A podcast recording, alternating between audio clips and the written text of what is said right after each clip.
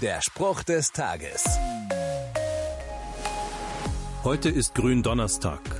Woher das Grün in der Bezeichnung dieses Tages kommt, darüber gibt es etliche Vermutungen. Alle haben aber etwas mit Jesus zu tun. Der saß mit seinen engsten Freunden ein letztes Mal beim gemeinsamen Essen zusammen und dabei erklärt Jesus ihnen, dass alle Menschen Schuld vor Gott haben.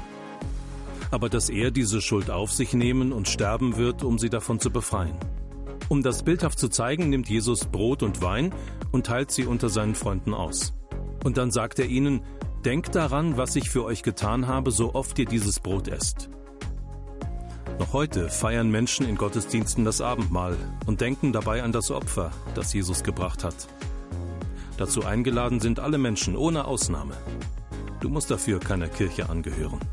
Dein Glaube reicht und dein Wunsch, dich an Jesus und was er für dich getan hat, erinnern zu wollen. Der Spruch des Tages steht in der Bibel.